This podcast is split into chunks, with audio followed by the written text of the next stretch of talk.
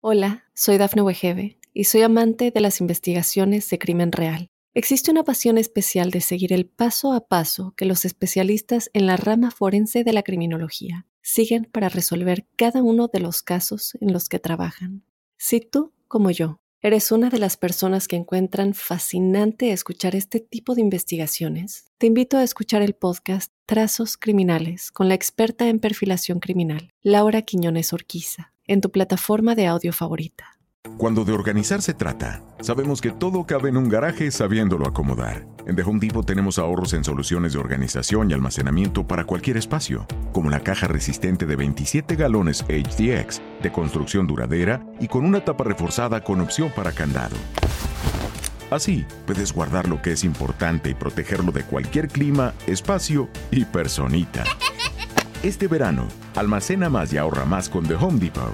Haces más, logras más. ¿Qué relación tiene el sistema inmune con el ayuno intermitente? ¿Tiene sentido comer menos para tener menos infecciones? ¿Esto es una moda con intereses ocultos o tiene algo de ciencia detrás?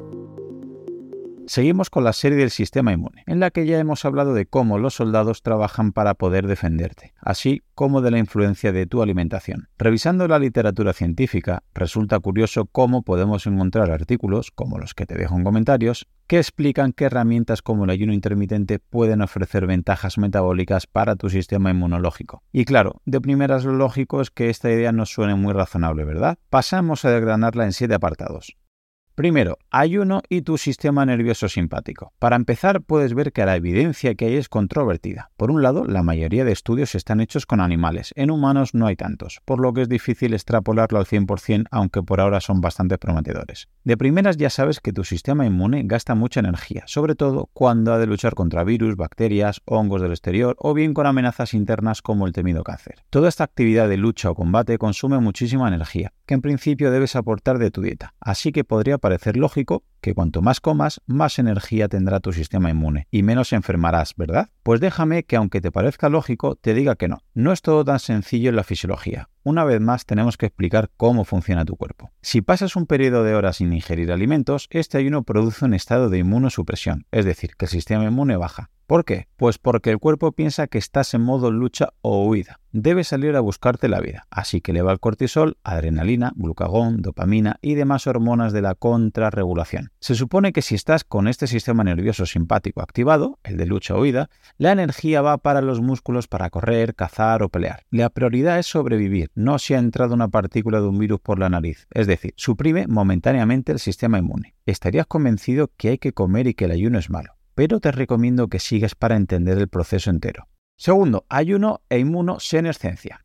Claudio, ¿cómo puede ser que haya estudios que demuestren que la restricción calórica entre un 30 y un 40% tenga como beneficios que haya más longevidad y que tengan menos enfermedades de tu sistema inmune? ¿Hagan frente mejor a los patógenos o resistan mejor a las infecciones? Si están haciendo ayunos o restricciones calóricas, deberían estar inmunodeprimidos, ¿verdad? Mm, pues no, porque esta respuesta que te he explicado es aguda, es inmediata, pero es muy reversible. Es decir, luego, cuando comes, puedes ayudar a favorecer el sistema inmune, siempre y cuando lo hagas de manera correcta creando una compensación que ahora te voy a explicar. Vamos a poner eh, de ejemplo los estudios que lleva a cabo un experto como Walter Longo, el cual propone la Fasting Mimicking Diet, que traducido al español sería dieta que imita o que simula el ayuno. Este protocolo consiste en no buscar un ayuno de dos o tres días precisamente para evitar esta inmunosupresión y a cambio realizar durante unos cinco días ingestas de 500 o 600 calorías en una o dos comidas, de manera que pases un periodo de 16, 18 o 22 horas sin comer y además exista una restricción calórica, pero luego aportar ese día y sobre todo el resto de días a tu organismo los nutrientes esenciales, desde vitaminas, minerales, aminoácidos esenciales y sobre todo ácidos grasos esenciales. Esta limpieza, primero por la privación de alimentos y la ingesta posterior de nutrientes imprescindibles harán que tus mitocondrias se activen y trabajen más y mejor. Claudio, vale, mis mitocondrias mejoran y tendré más energía y activación y bla bla bla bla. Pero ¿y mi sistema inmune cómo mejora con el ayuno? Pues por un lado, mientras ayunas, tu cuerpo disminuye un proceso natural llamado inmunosenescencia. Piensa que las células de tu sistema inmune, igual que los soldados, envejecen y al hacerse mayores disminuyen su capacidad de matar patógenos y crear memoria inmunológica. Ahora entenderás por qué los virus a un niño de 3 añitos por norma general le supone unos días con malestar,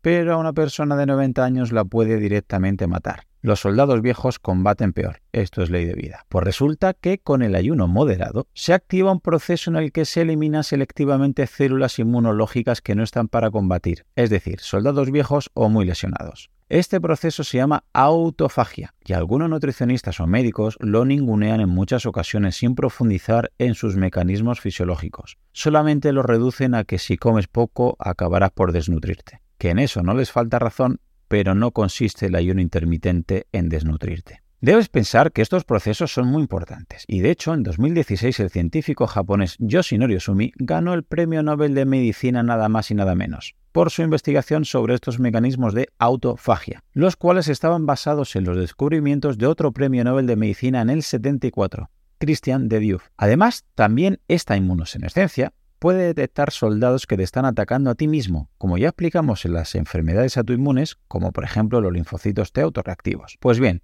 tu cuerpo poco a poco los puede detectar y al ver que está atacando a tu propio organismo y te desencadena un problema autoinmune, los elimina. Y a cambio, cuando se retoman los alimentos, enciende las células madre hematopoyéticas en tu médula ósea, regenerando las células inmunológicas nuevas para así reconstruir el sistema inmunológico. Al crear células inmunes jóvenes y fuertes, con ganas de luchar, lo que te otorgará una protección mejorada. Es decir, durante el ayuno eliminas soldados de 90 años o heridos en batalla, y si luego comes bien, creas muchos nuevos soldados de 20 años. Creo que el cambio merece la pena, ¿verdad? Tercero, ayuno y células cancerígenas. Nadie creo que publique que si ayunas no tendrás cáncer nunca, así tal cual. Y si lo lees, mm, no te lo creas.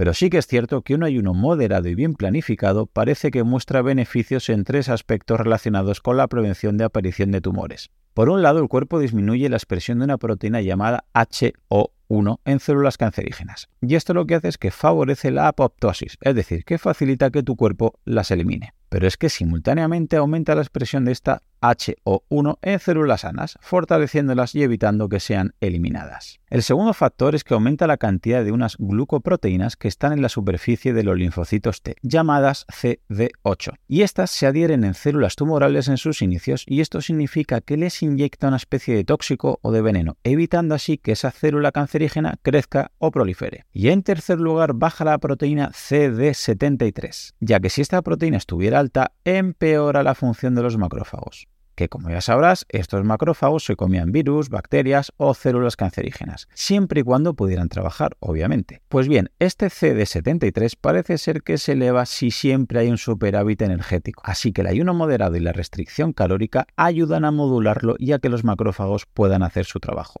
Cuarto, ayuno y sistema intestinal. De primeras ya te he dicho en otros vídeos que más del 80% de las células de tu sistema inmune están en tu intestino. También podrás observar a tu alrededor que hay cada día más problemas digestivos como gastritis, enfermedad de Crohn, colon irritable, intestino permeable, sobrecrecimiento bacteriano, Helicobacter pylori, colitis ulcerosa, hipocloridria, etcétera, etcétera, etcétera. Se podría hablar prácticamente de pandemia y vemos que la razón suele ser por comer mucho, por comer mal, por ultraprocesados o por una sobreexposición a harinas refinadas o a proteínas o al gluten. ¿Y qué repercusión tiene? Pues que esta alteración intestinal impacta en tu sistema inmune, obviamente. Y resulta que muchas personas con problemas intestinales tienen más papeletas para tener tanto enfermedades autoinmunes como problemas de infecciones víricas, bacterianas o fúngicas. Pero Claudio, ¿y estos problemas con el ayuno se curan? Pues no, no se puede hablar de curar, pero sí de mejorar, y bastante.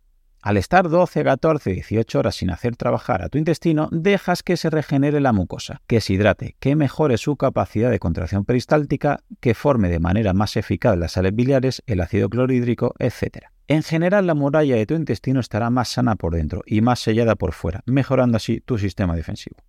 Quinto, ayuno y resistencia a la insulina. Ya viste cómo influye esta falta de sensibilidad a la insulina. Recuerde que una mala sensibilidad a la insulina por tu parte te creará inflamación, hipertensión, enfermedades neurodegenerativas o cerebrovasculares, entre muchas otras. Todo esto se traduce en que los nutrientes que comes en tu dieta no pueden entrar en tus mitocondrias, y como la energía ni se crea ni se destruye, se empezará a almacenar todo aquello que comas y se acumulará en forma de vertedero en tus adipocitos. Y este exceso de acumulación crea que tu organismo libere citoquinas como interleuquina 1, interleuquina 6, factor de necrosis tumoral alfa, entre muchos otros, para poder luchar contra una inflamación que solo tú te estás creando. Propiciando el inicio de problemas autoinmunes y de la temida tormenta de citoquinas que puede llegar a ser fatídica. ¿Y qué hace el ayuno? Pues con las horas de autofagia el cuerpo intentará limpiar ese vertedero de almacenamiento de nutrientes guardados en los triglicéridos de tus adipocitos, por lo que la inflamación será cada vez menor, así que el cuerpo generará menos citoquinas antiinflamatorias al ver que no hay esa lipoinflamación en tus células grasas. Sexto, ayuno y ritmos circadianos. Para que entiendas la importancia, te recomiendo el libro Why We Sleep, ¿Por qué dormimos?, de Matthew Walker, en el que referencia estudios como el que hace dormir cuatro horas un único día a los sujetos, y el resto de la semana dormían normal. Pues bien, se redujeron un 70% las células anticancerígenas con tan solo un día de privación. Cuando nos han hecho el cambio horario en primavera y se pierde una hora de sueño, se incrementa un 24% los ataques del corazón, y en otoño, cuando se gana una hora de sueño, se reduce un 21% los ataques cardíacos. Walker comenta cómo experimentó con un grupo que les dejaba dormir 6 horas al día y vieron cómo cambiaban sus parámetros del sistema inmune respecto a ellos mismos cuando dormían 8 horas. Los resultados pues que unos 700 genes que influyen en nuestro sistema inmune empeoraban cuando dormían 6 horas, bajando notablemente las defensas inmunitarias de los sujetos. Simplemente piensa que necesitas un descanso nocturno muy eficiente, pero para que tu núcleo supraquiasmático genere esa señal de anabolismo y puedas crear melatonina o serotonina, debes respetar un patrón horario y acorde a tu fisiología. Pues bien, retrasar el desayuno unas horas hará que tu sistema nervioso simpático se active, incitándote a que salgas a buscar comida, ayudando así a que tus biorritmos se sincronicen. Y esto te repercutirá en que unas 12 horas más tarde, es decir, por la noche, tu cuerpo entrará en modo regenerativo nocturno para compensar, optimizando así tu sistema inmune al hacerlo más potente. Séptimo, ayuno y talibanes. Ojo que os conozco. Esto, como todo en la vida, debería estar en equilibrio, ¿eh? Si te emocionas y empiezas a hacer ayunos extremos, o luego cuando toca comer comes menos de lo que debes, o en cantidad o en calidad, puede ser peor el remedio que la enfermedad. Puedes entrar en una especie de desnutrición que te elevará el cortisol de manera extrema y caerás en un catabolismo muy peligroso. Tu cuerpo intentará obtener nutrientes de tus tejidos y musculatura y podrás caer ahora sí en una inmunosupresión, pero no aguda o momentánea como te he dicho antes, sino crónica, lo que sin duda te llevará a múltiples problemas y te dejará con las defensas por los suelos. Como ves, el tema del ayuno es cuanto menos complejo influyen todavía muchos más factores, pero para que no estés tanto tiempo sin moverte, lo vamos a dejar aquí. Y es que el movimiento y la actividad físico-deportiva son grandes factores a tener en cuenta en el sistema inmune, y la semana que viene lo tendrás por aquí. Solamente agregar que si te ha gustado, la manera de agradecérmelo es que lo compartas con algún amigo, algún familiar, tu grupeta de entrenamiento o algún compañero. Si ves interesante el contenido y quieres escuchar los próximos episodios, suscríbete en tu reproductor de podcast habitual. También recordarte que me puedes encontrar en Instagram, Facebook y sobre todo YouTube, Twitter o en mi blog Profe Claudio Nieto, donde intento compartir información que creo interesante aclarar y divulgar. Y un último favor, deja una reseña en la plataforma que utilices. Me ayudarás a darme a conocer y que pueda llegar el mensaje a mucha más gente.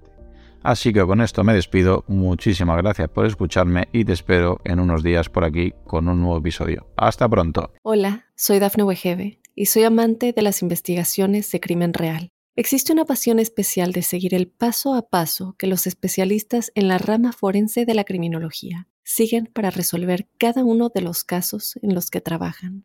Si tú, como yo, eres una de las personas que encuentran fascinante escuchar este tipo de investigaciones, te invito a escuchar el podcast Trazos Criminales con la experta en perfilación criminal, Laura Quiñones Orquiza, en tu plataforma de audio favorita.